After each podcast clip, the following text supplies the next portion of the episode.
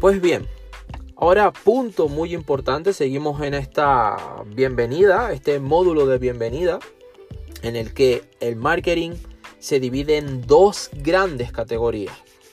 Marketing estratégico y marketing operativo. ¿Por qué se dice que...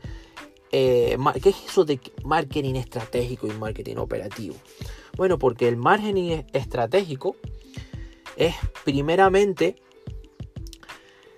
cómo segmentas al mercado y cómo segmentas a los clientes. Cuando escuches por ahí o cuando leas o cuando alguien te hable, te diga y, escuches marketing estratégico, pon en tu mente, tatúate a hierro caliente en tu mente, que es digamos el primer paso, que es segmentar el mercado y segmentar a los clientes. Es decir, fomentar la ventaja competitiva diferenciándote.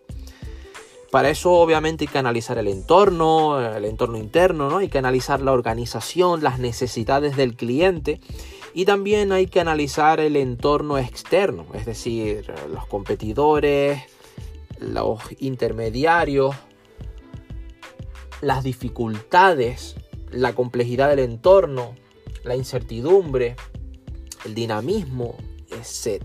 Así que marketing estratégico, segmentar el mercado, segmentar a los clientes. Y ahora, siguiente paso es el marketing operativo.